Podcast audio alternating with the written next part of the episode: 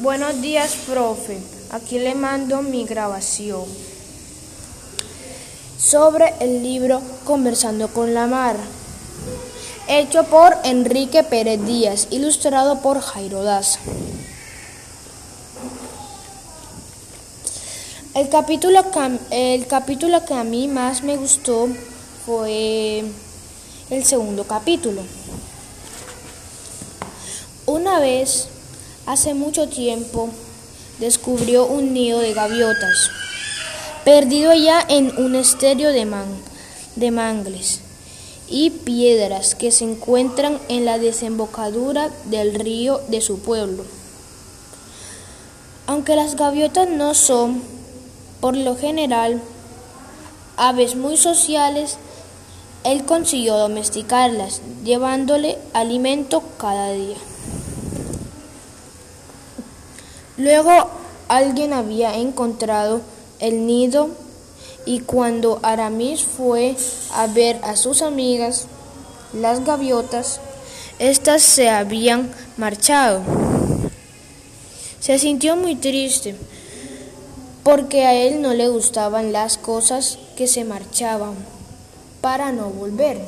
Pero en otra ocasión, mientras se bañaba en la playa, vio venir de pronto a cinco gaviotas volando a ras, del agua que se acercaron a él y hasta tuvieron la osadía de posarse sobre su balsa de goma.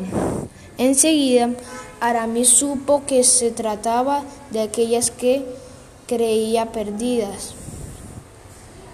Desde ese día, casi una semana, y la misma hora siempre, las gaviotas regresaban a Aramis para que él las acaricie y les dé algo de comida. Pero solo hacen esto cuando no hay ninguna persona cerca. Y Aramis entiende que así sea.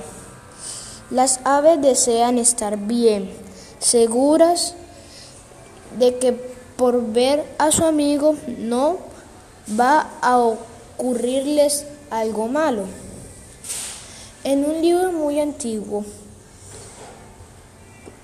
que encontrará una vez en una casa.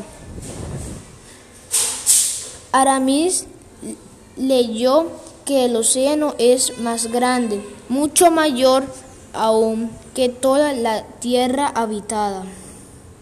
Eso no lo duda, pues cada vez que se acerca a la costa y mira hacia el horizonte, nunca encuentra el final.